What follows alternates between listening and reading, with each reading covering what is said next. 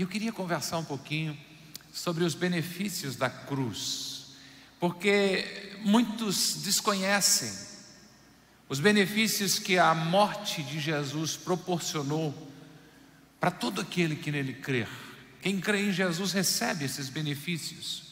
E muitos passam uma vida inteira, toda a sua existência, sem ao menos conhecer quais são os benefícios de o Filho de Deus ter morrido em nosso lugar, que benefícios isso teve e tem sobre a minha vida, sobre a sua vida.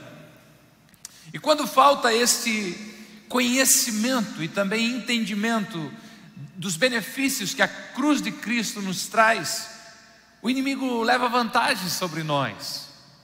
Porque quando desconhecemos e não reivindicamos a nossa herança em Deus, andamos abaixo do nosso propósito, estamos com menos da nossa força.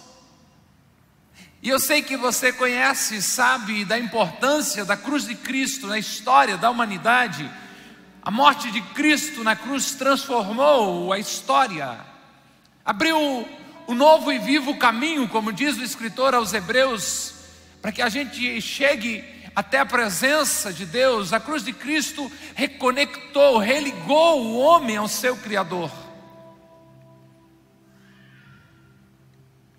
A morte de Cristo na cruz fala-nos de pagamento dos nossos pecados, a remissão da nossa dívida, fala de recomeços, de liberdade, fala de perdão a cruz manifesta o grande amor de um Pai santo pelos seus filhos pecadores, e então ele envia Jesus para morrer por mim e por você, sendo nós ainda pecadores. Não existe cristianismo sem cruz. Alguns domingos atrás eu convidei você a refletir sobre a necessidade de anunciarmos a mensagem da cruz, de pregarmos a mensagem da cruz. E falamos naquela oportunidade de três palavras poderosas que precisamos proclamar ao lembrar da morte de Jesus. Quando pensamos na mensagem da cruz, lembramos de renúncia. Podemos não gostar, podemos não achar ela simpática, mas a cruz de Cristo nos chama a isso. Jesus disse: Se você quiser me acompanhar, se você quiser vir após mim, negue-se a si mesmo, tome cada dia a sua cruz e me siga renunciar o eu, renunciar os prazeres, renunciar os desejos carnais. Essa é a mensagem da cruz. A mensagem da cruz fala também de perdão. E alguém já disse que perdão é uma perda no superlativo, uma perda grande. Ah, não é fácil perdoar, não. Mas é necessário, é obrigatório, é indispensável. Não conseguimos andar com Jesus sem perdoarmos. Não somos perdoados conforme Jesus ensinou em Mateus 6, se não perdoarmos. A mensagem da cruz proclama o perdão, a mensagem da cruz proclama a liberdade, essa liberdade que você cantou nessa noite, essa liberdade que você se expressou como um gol do corpo e do sangue de Cristo, não porque eu ou você mereçamos fazer isso, mas pela liberdade que ele conquistou na cruz do Calvário. Esta é a mensagem da cruz. Mas hoje eu quero convidar você a refletir sobre alguns benefícios que a cruz de Cristo traz até você. Precisamos sim proclamar a mensagem da cruz, mas também precisamos ter o compromisso de desfrutar os benefícios que a cruz de Cristo traz sobre a sua vida, sobre a sua casa, sobre a sua história, sobre a sua família. Tome posse nessa noite dos benefícios da cruz pela fé e pelo conhecimento da palavra de Deus. Não basta apenas saber que Cristo morreu na cruz por você, é preciso receber pela fé os benefícios da cruz de Cristo. Se você está anotando, anote aí o primeiro que eu quero conversar. Eu quero falar: o poder de Deus está em mim. É um benefício, faz parte da minha herança. Quando Cristo deu o brado de vitória, o pastor Adilson estava falando sobre ele, tetelestai, está consumado. Ele assume o controle de todas as coisas, ele recebe todo o poder e toda a autoridade. Depois de ressuscitar, Jesus se encontra com seus discípulos e diz a eles: Todo o poder e toda a autoridade me foi dado nos céus e na terra. Ao já idoso, discípulo do amor, João, quando preso lá na ilha de Pátimos, e Jesus se apresenta para ele de uma forma poderosa. Então ele nos conta quem é este Jesus que tem todo o poder. João disse: Eu vi como a veste que chegava aos seus pés. Ele tinha um cinto de ouro. A sua cabeça e os seus cabelos eram brancos, mas tão brancos como a neve. Os seus olhos eram como chamas de fogo, os seus pés como bronze polido ou latão reluzente. Na sua mão direita ele tinha sete estrelas, da sua boca saía uma espada afiada dos dois gumes. João disse a, a sua face, o, o seu rosto, pense nisso, o rosto de Jesus que João viu é como o sol no seu esplendor, é como o sol do meio-dia. E João diz: quando eu vi, eu caí aos seus pés como morto, mas ele tocou em mim, ele colocou a sua mão sobre mim e disse: Não tema, João. Eu sou o primeiro e eu sou o último. Eu sou aquele que vive estive morto, mas agora estou vivo para todo sempre. E eu trouxe você até aqui nessa descrição linda de João para dizer o que o próprio Júnior já profetizou neste dia de que ele tem as chaves da morte e do inferno. Todo o poder está nas mãos do nosso Senhor e Salvador Jesus Cristo, tanto nos céus como na terra. Tudo se submete a ele. Todo o poder lhe foi entregue. Não existe nada, não existe soberania, não existe trono, não existe principados, não existe demônios. Nada está fora do controle de Jesus. E você precisa saber que o, o dia que você recebeu a Cristo como Senhor e Salvador, você se tornou co-herdeiro com Ele.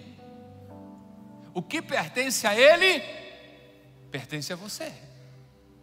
Você, quando recebeu a Jesus como Senhor e Salvador, recebeu uma herança sobre a sua vida. Eu não estou dizendo que você tem todo o poder, pois ele pertence somente a Jesus, mas o que eu estou dizendo é que o poder de Deus está sobre você, está em você como um benefício que a cruz de Cristo traz para a sua vida. Jesus disse aos seus discípulos de que eles tinham recebido poder e autoridade para expulsar todos os demônios e curar todas as doenças. Ele disse: Eu, eu dou autoridade a vocês para pisarem cobras e escorpiões e sobre todo o poder do maligno, não vai fazer dano, vocês podem pisar sobre eles. Vocês têm essa autoridade. O que eu pretendo nessa condução que estou levando você é provar para você de que o poder de Deus está sobre a sua vida por direito, por herança, por promessa, por você ser filho, por você fazer parte da família de Deus. A igreja primitiva entendeu isso plenamente, os primeiros discípulos compreenderam completamente. Quando você lê o livro de Atos, vai encontrar lá dizendo: E com grande poder os apóstolos continuavam a testemunhar da ressurreição de Jesus Cristo. Com grande poder os apóstolos estavam se movimentando, os apóstolos estavam transmitindo a palavra, estavam fazendo as obras com grande poder, porque eles entenderam que isso era parte da herança que eles haviam recebido de Deus. Eu não sei se Timóteo estava enfrentando um tempo que, quem sabe, você enfrenta, um pouco acovardado, um pouco tímido, amedrontado. Que quando Paulo escreve a segunda carta para ele, capítulo 1, verso 7, ele diz: Deus não nos deu espírito de covardia, mas o espírito que Deus nos deu, 2 Timóteo 1, 7, é espírito de poder de amor e de equilíbrio. Se o medo tem rondado o teu coração, não é uma herança que vem dos céus, Paulo está dizendo: isto é um espírito que não procede do Senhor. O que vem como tua herança, o Espírito de Deus que está sobre você, é o Espírito que traz poder sobre a sua vida. Você recebeu como benefício da cruz de Cristo o poder de Deus sobre você. Jesus prometeu dizendo, Atos 1,8 você conhece, mas receberão poder ao descer sobre vocês o Espírito Santo. E serão minhas testemunhas em Jerusalém, em toda a Judéia, Samaria e até os confins da terra. Mas vocês vão receber poder. Quando você recebe a Jesus como seu Senhor e Salvador, o Espírito Santo vem sobre você. Pode haver depois um revestimento de poder, pode haver depois, e vai haver em nome de Jesus, derramamentos da graça de Deus, do poder de Deus e abundância sobre você. Pode vir depois, e vai vir em nome de Jesus, dons, o batismo é, com o Espírito Santo, um, um derramar do Senhor, o dom de línguas. Mas quando você aceita Jesus, o Espírito Santo de Deus vem sobre você e você recebe este poder. Este poder está sobre a sua vida. Você pode ainda não estar operando em 100% dele, você pode não estar convencido disso, acreditando acreditando nisso, mas o poder de Deus está sobre você, porque é uma garantia da palavra de Deus e é um benefício da cruz de Cristo. Mas poder sobre o que, pastor? Poder sobre o pecado. O pecado não tem domínio sobre vocês.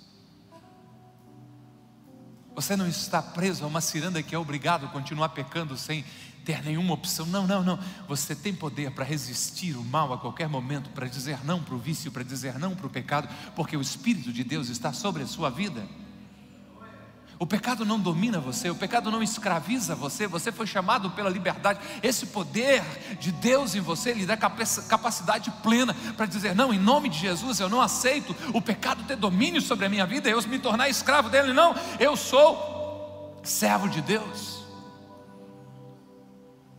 O poder que você recebeu de Jesus é um poder sobre as enfermidades, doenças, problemas do corpo, da mente. Há um poder de Deus para isso. Jesus levou na cruz do Calvário todas as nossas enfermidades. Isaías profetizou isso e Pedro garantiu isso na, na sua epístola, dizendo: pelas suas pisaduras nós fomos sarados. O Senhor pegou a tua enfermidade e levou na cruz do Calvário. Você tem poder de Deus sobre a tua vida para se levantar contra essa situação do seu corpo físico e dizer: Eu não aceito em nome de Jesus, porque o meu Jesus já me curou disso isso, eu não aceito essa enfermidade crônica, eu não aceito esse diagnóstico médico, eu não aceito essa síndrome sobre a minha vida, sobre a minha casa, eu rejeito em nome de Jesus. Há poder de Deus sobre a tua vida, porque pelas suas pisaduras você foi curado.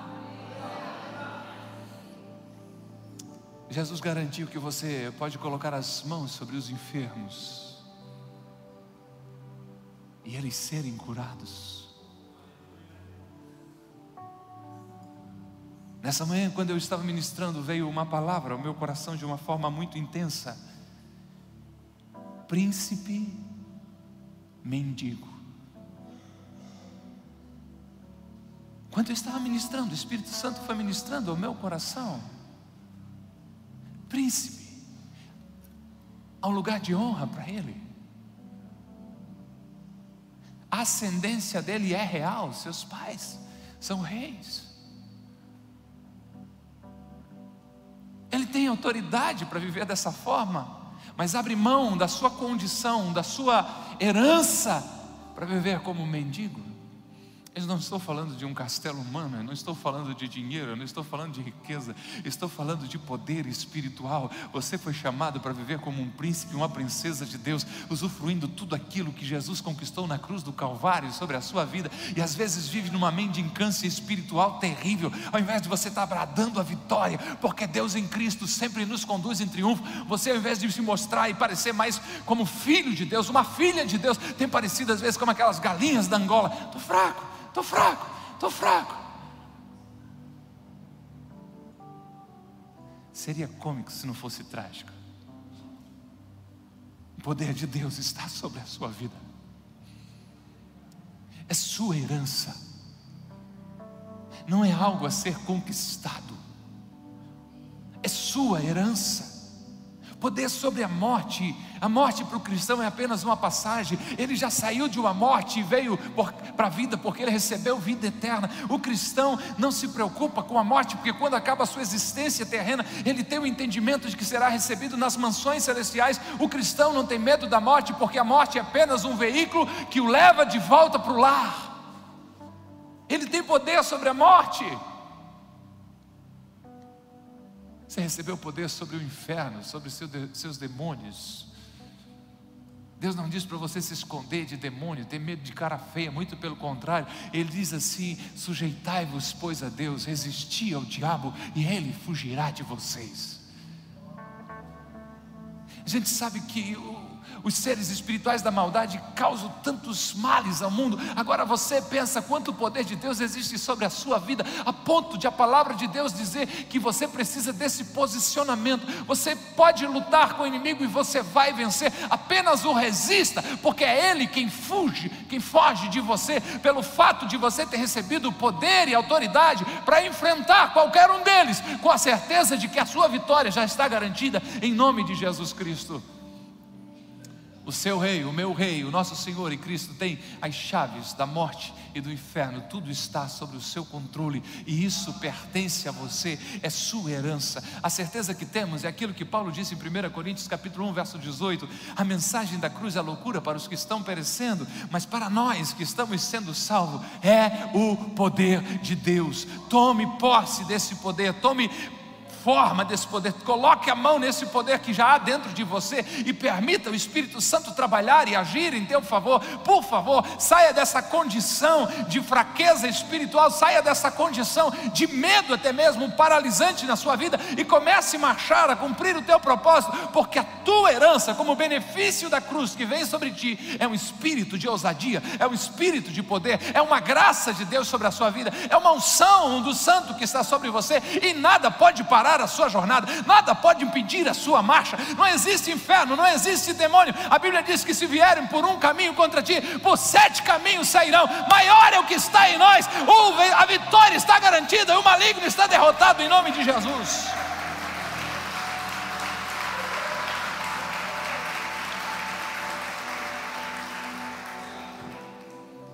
Há outro benefício que recebemos, a certeza de que Deus está conosco. Jesus está comigo. É um benefício para você da cruz de Cristo. É sua herança isso. Aquele grupo de discípulos de Jesus provaram a, a, sua presença três anos e meio com Jesus, convivendo com Ele, sendo ensinados pelo Mestre Jesus. E então Jesus começa a preparar o coração deles para a necessidade de Jesus, do Mestre, voltar ao Pai.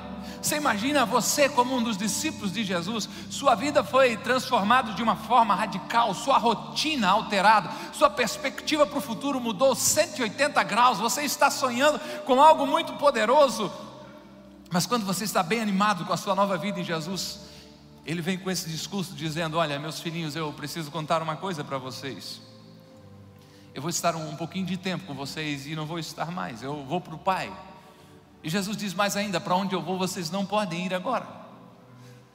Notícias assim geram tristeza. Com certeza deixaram os discípulos preocupados, agora que a gente já estava acostumado com Ele, como é que conseguiremos viver sem Jesus?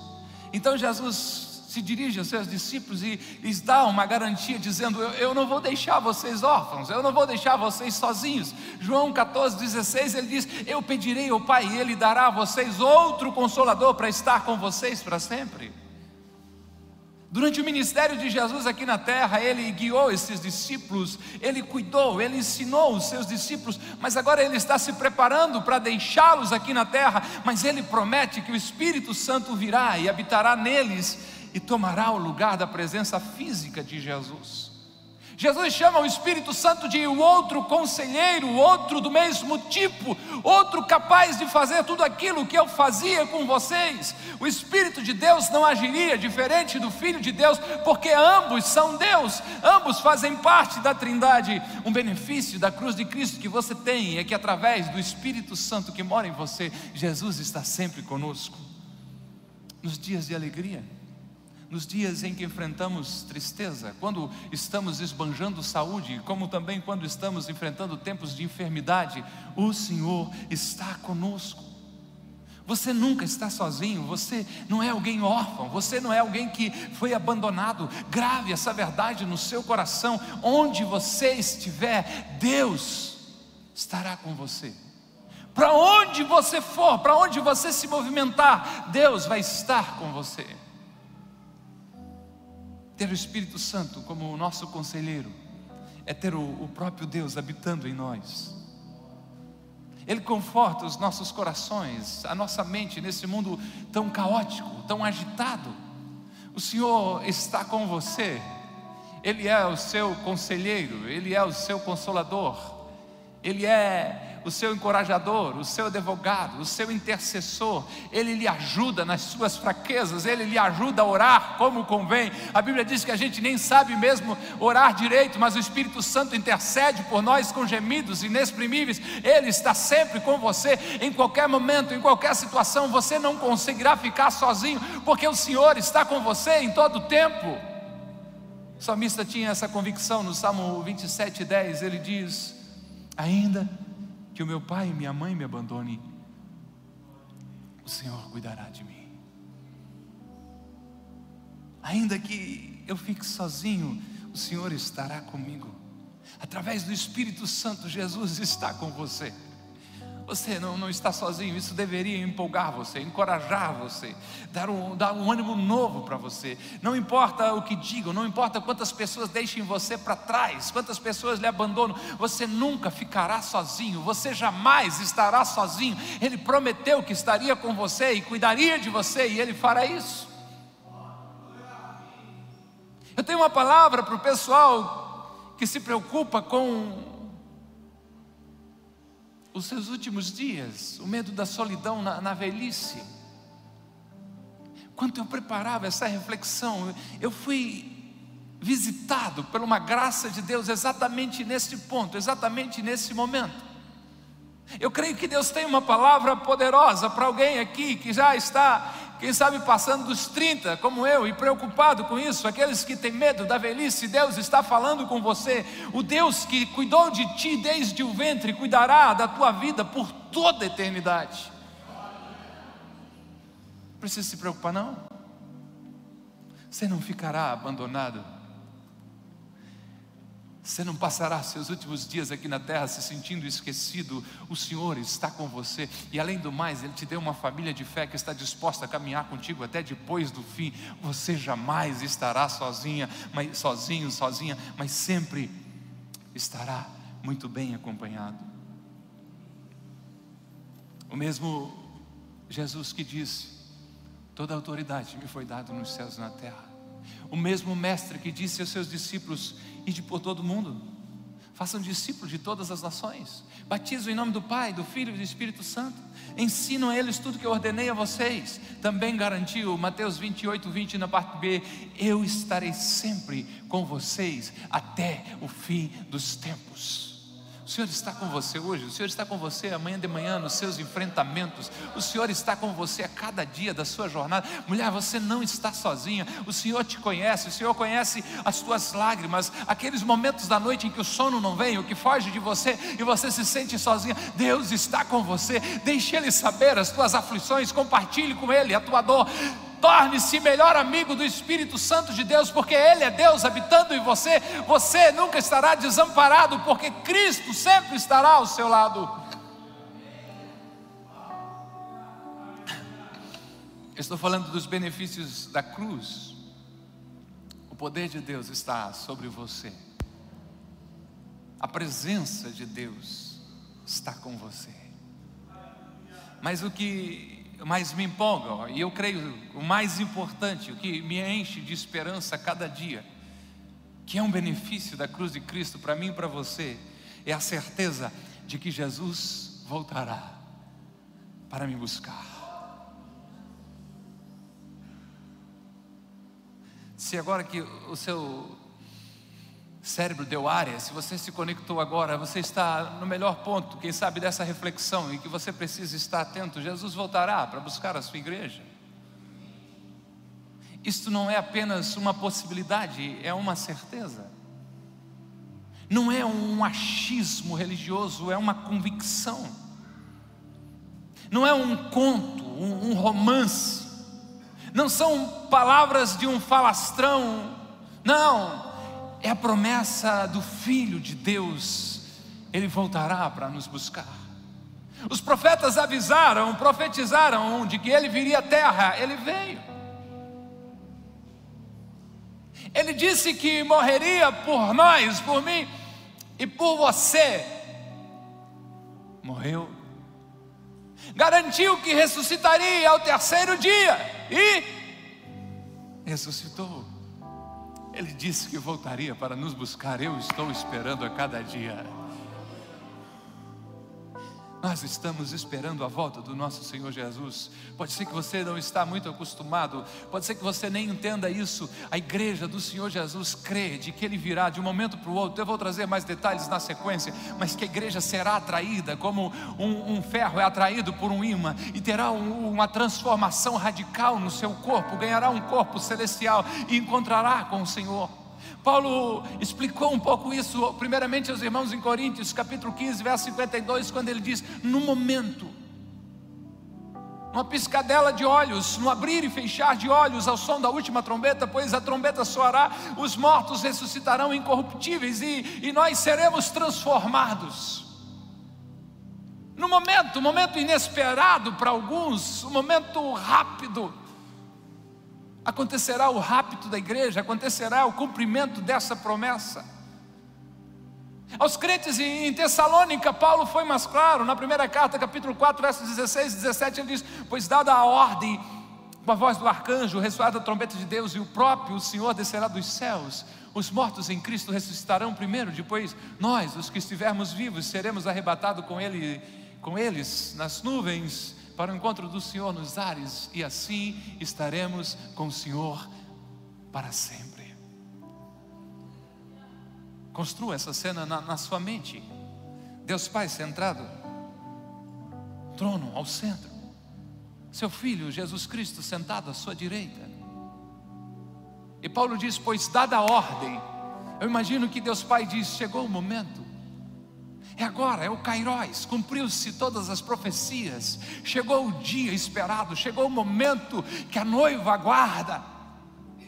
Então a ordem é dada e um arcanjo, um anjo de posição superior, eu creio que começa a fazer toda a estratégia, elaborar o plano que Deus tem para resgatar a sua igreja, para é, transformar e levar a sua igreja de volta aos céus. Então, com a ordem do arcanjo, uma última trombeta é tocada. Quando aquela trombeta é tocada, eu imagino que Jesus começa a descer. Todos aqueles que morreram, todos os crentes em Jesus, que morreram acreditando em Jesus como Senhor e Salvador, de todas as épocas, de todos os tempos, começam a ser ressuscitados e ganhar um corpo glorificado. Não importa se foram é, perdidos ao mar e os peixes o comeram, se foram queimados. A Bíblia diz de que o mar dará os seus mortos. Não importa como vai acontecer, mas dada a palavra de ordem, dada a liberação celestial, acontecerá a ressurreição de todos aqueles que já dormiram no Senhor.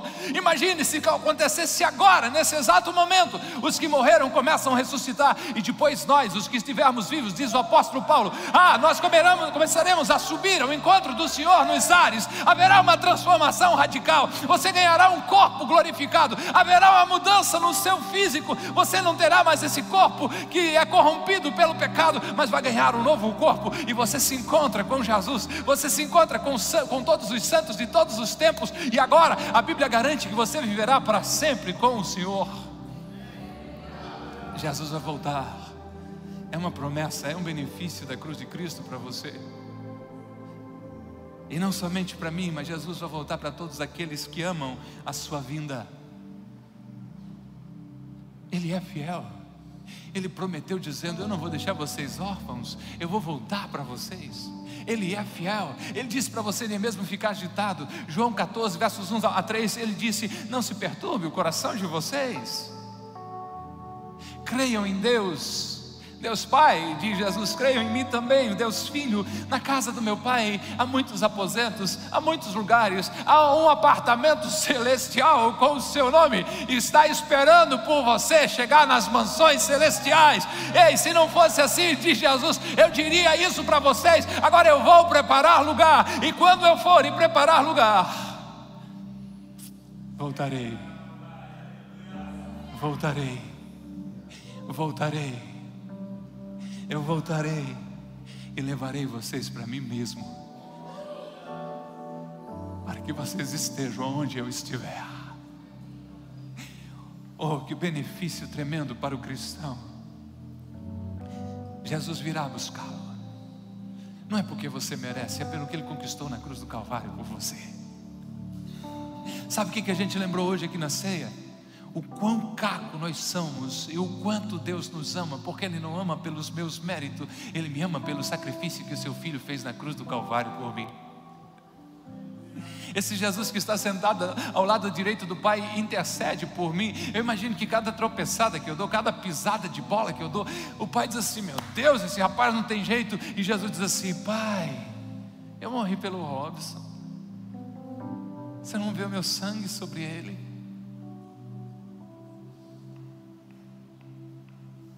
Você não vê que ele foi purificado? Haverá este encontro de uma forma poderosa.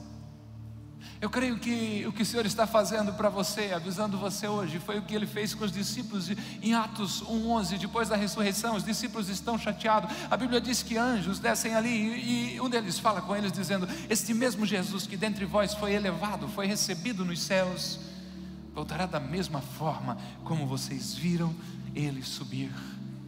Ele voltará." Eu creio que Deus pode te abençoar tanto, tanto, financeiramente, emocionalmente, profissionalmente, teu relacionamento conjugal, a tua criação dos filhos. Eu creio que Deus pode te abençoar tanto, tanto, tanto. O poder nele para isso, o poder dele está sobre você. Mas o apóstolo Paulo garante se você esperar em Deus somente por isso, isso é muito pouco. Paulo disse: esperarmos em Deus somente nesta vida, somos os mais miseráveis de todos os homens. Nós o amamos, somos gratos por toda sorte de bênçãos que Ele tem derramado sobre a nossa vida. Obrigado, Senhor.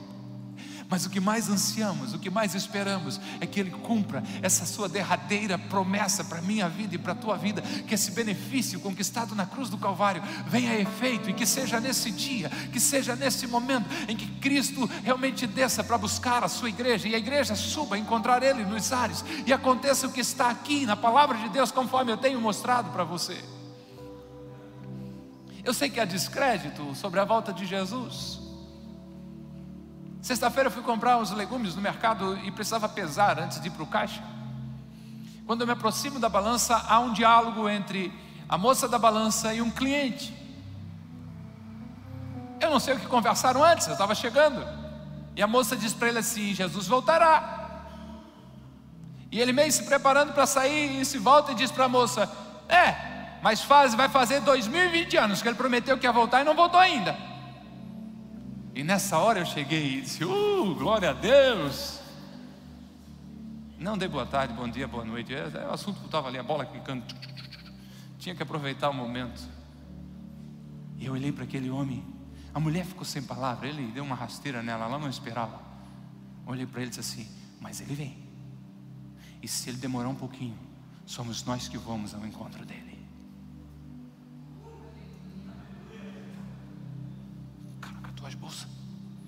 Que bom que você pensa assim.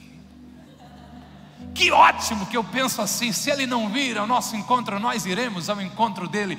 Se a vinda do Senhor Jesus não acontecer agora, nessa geração, você pode ter certeza de que um por um de nós estaremos indo ao encontro dele. Não sei se eu vou antes, não sei se você vai antes, não vou nem fazer questão com isso. Mas quem chegar primeiro, avisa que o outro está chegando lá. Quem chegar primeiro, diz: está vindo aí um povo lá da comunidade Ágape, apaixonado por Deus.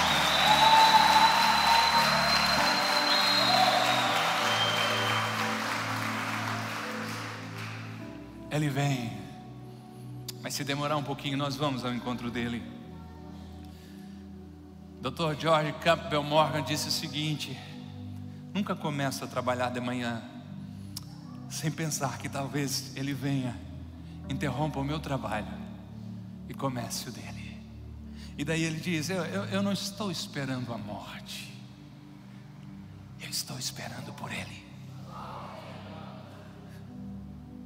Eu não estou esperando uma rota de fuga. Eu estou esperando o cumprimento de uma promessa. Eu não estou querendo fugir dos meus problemas. Eu estou querendo abraçar o meu destino. Eu não estou querendo simplesmente apontar que está tudo errado, que o mundo está muito mal e tudo que eu quero é vazar daqui. Não, eu quero cumprir o meu propósito aqui até o último dia, mas eu quero estar convencido de que muito melhor, como disse o apóstolo Paulo, é estar com Ele. Vai haver um momento, pode ser de uma forma coletiva, a volta de Jesus, pode ser de uma forma individual, mas que vai parar o nosso trabalho e Ele vai nos levar para estar com Ele. É promessa dele. De alguma forma, nos encontraremos com o Senhor. Eu quero concluir deixando com vocês o texto de Apocalipse capítulo 22. É a promessa do nosso Senhor. E ele diz: Eis que venho em breve. A minha recompensa está comigo, eu retribuirei a, a cada um de acordo com o que fez. Eu, eu sou o Alfa e o Ômega, são letras do alfabeto grego, a primeira e a última, né? Eu sou o primeiro e o último, o princípio e o fim. Felizes os que lavam as suas vestes, e assim têm direito à árvore da vida e podem entrar na cidade pelas portas. Felizes aqueles que reconhecem o seu estado pecaminoso e se voltam para Jesus dizendo assim: Lava-me, Senhor. Lava-me. Purifica o meu caminho. Eu sou do tempo que quando eles pregavam sobre a volta de Jesus, era um culto que se terminava mais, assim, o povo fugia mais rápido da hora que desse o amém. Na minha experiência pessoal de adolescente, poucos anos atrás, o cara foi tão convincente, bateu tanto que eu fiquei na porta da igreja. Se ia para a igreja, se voltava de pé, tentando arrumar uma carona de pé com alguém para voltar para casa por causa de medo. Só que esse não é o propósito, eu estou falando de sua herança, dos benefícios de Deus para você. Imagina minha filha chegando em casa com uma nota ruim. Ela é uma estudante extraordinária, mas imagina isso o que, que eu faço? Eu deserto ela. Você se comportou mal, você tirou péssimas notas, você não é mais minha filha. Show! Você faria isso?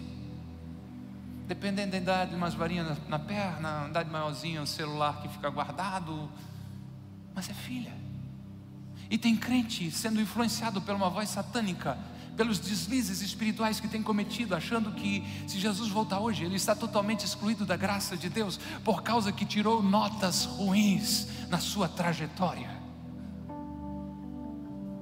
Você pode ser muito bem corrigido, mas o que verte da graça de Deus sobre esse lugar e sobre a tua vida é o sangue do Cordeiro para lavar as tuas vestes e a voz doce e suave do Senhor te esperando e te convidando para dizer: Vem, está chegando o tempo de você realmente vencer todas essas lutas e estar no lugar comigo. Você não vai perder a sua filiação em Deus quando você tropeça, você só não pode ficar caído. A Bíblia diz que o justo pode cair por sete vezes, mas o Senhor o levantará. A boa mão do Senhor está sempre estendida sobre a tua vida para te levantar. Não fique prostrado, lave as tuas vestes, santifique-te no Senhor, te prepara para a volta do Senhor, desfrute esse momento, desfrute tudo que o Senhor tem como benefício da cruz de Cristo para você, mas não deixe o inimigo soprar nos teus ouvidos que não tem jeito para você, porque Deus te ama de forma incondicional e o céu existe com o propósito de te levar para lá. Desfrute os benefícios da cruz para você. Viva através do poder de Deus. Viva através do poder de Deus. Vença o pecado. Vença o medo. O poder de Deus está sobre você. A Bíblia diz que a igreja em Cantares é como um exército com bandeiras, um pelotão triunfante. Isso representa você, você está mais parecido para um animal aquado escondido. Receba essa graça de Deus nessa noite. Você está indo para enfrentar o último mês desse ano, vá de cabeça erguida em nome do Senhor Jesus. Você é mais do que vencedor em Cristo Jesus, para vencer principalmente o pecado. Não estou falando não de que você vai fazer um milhão, seis em sete, não, não estou falando de dinheiro, não. Estou falando que você precisa viver uma vida vitoriosa, alguém que tem realmente identidade de Cristo dentro de si e tem o poder do alto para vencer qualquer desafio. Vá para a sua semana com a convicção de que Deus está contigo. Ó, oh, só para te dizer, você e Deus são a maioria, está valendo, você vai vencer. Não é isso que Paulo provoca? Se Deus é por nós, você sabe Bíblia, você só não põe em prática às vezes. Ai, pastor, você levantou um homem tão endemoniado lá na minha empresa. Rapaz, vai ver que é Deus querendo te honrar lá então. Porque o poder dele está sobre a sua vida, a presença dele está em você. Crente educado, lembra, né? Querido, amável, temperado com sal, mas tem postura. Mas acima de tudo, receba essa herança sua, essa convicção espiritual. Jesus vem me buscar. Jesus vem me buscar.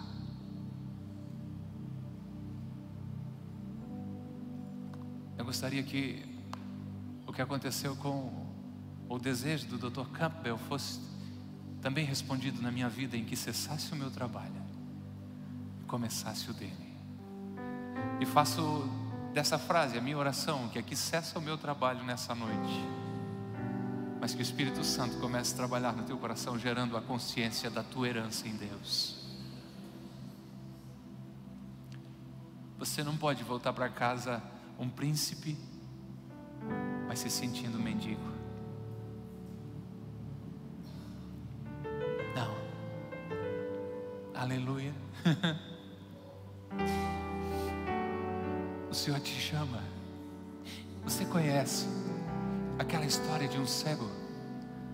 Identificado por um evangelista como Bartimeu, que clamava desesperadamente por Jesus, dizendo: Jesus, filho de Davi, tem misericórdia de mim. Tentaram fazer ele, primeiramente, se calar. Mas de repente alguém toca nele e diz assim: Tem de bom ânimo, o mestre te chama. E a Bíblia diz que ele saltou em pé, lançando de si a sua capa. Aquela capa o identificava como mendigo, mas a partir do momento que há uma forte convicção espiritual de um chamado em Jesus, ele não precisa mais continuar mendigando, porque ele se torna filho, ele se torna herdeiro, ele se torna príncipe, ele tem uma herança para ser desfrutada. É o seu caso nessa noite. Eu não sei que trapos você tem carregado sobre você, que, que tipo de resquício de identidade pobre, infernal você tem levado sobre os seus ombros. e, e, e dito que assim assim, pastor, para mim nada dá certo, pastor, nada acontece na minha vida, parece que eu sou alguém azarado, parece que fizeram alguma coisa para você. Podem ter feito muitas coisas para você, mas o que você não pode esquecer, a principal das coisas que foi feita por você, Jesus morreu na cruz em seu lugar, tomou os seus pecados, garantiu a você o direito de ser chamado filho de Deus, e agora é verdade, você tem todo o poder de Deus está sobre a sua vida, a presença de Deus é garantida sobre você, e a certeza de que aconteça o que acontecer, você tem um lar celestial esperando por você. Esteja em pé por bondade em nome de Jesus.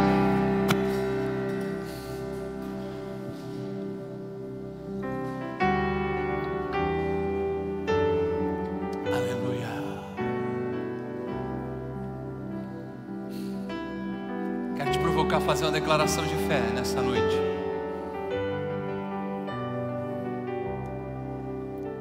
Eu falo e você vai repetir se você concordar e se você desejar fazer.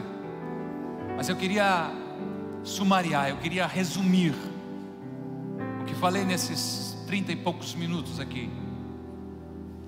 Falei 40, mas 39. Fazer um resumo para que você gravasse o que você ouviu nessa noite. Tá pronto? Tá certo. Começamos eu e você que disse amém. Os outros vão vindo ao longo do caminho. Diga comigo, eu, eu reconheço que fui aceito por Deus através do sacrifício do seu filho, que se entregou na cruz por mim. Ele tomou todo o meu pecado ele levou a minha conta. E eu ganhei a sua herança. Por ter recebido a herança de Cristo, eu declaro com fé que o poder de Deus está sobre mim. Eu sou mais do que vencedor em Cristo Jesus. Eu não temo o pecado, nem a morte, nem o inferno. Porque maior é o que está em mim do que aquele que está no mundo. A outra parte da minha herança é a certeza da presença de Deus.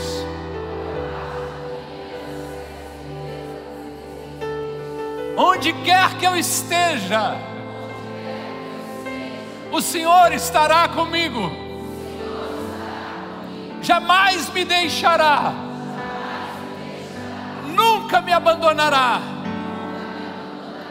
Pelo contrário, Ele prometeu vir me buscar. Para que onde Ele estiver, eu esteja também. Eu tomo posse da minha herança e decido viver por ela, para a glória de Deus.